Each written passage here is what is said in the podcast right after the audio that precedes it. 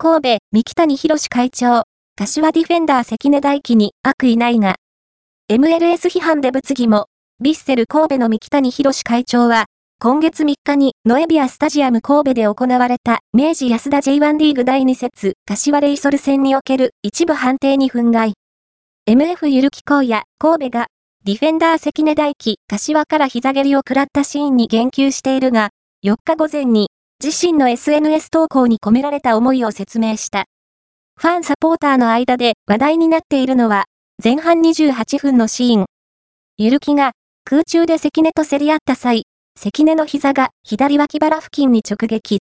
ピッチでうずくまり、4分後に途中交代となったが、イスマイル・エルファス主審は、関根のファウルを取らなかった。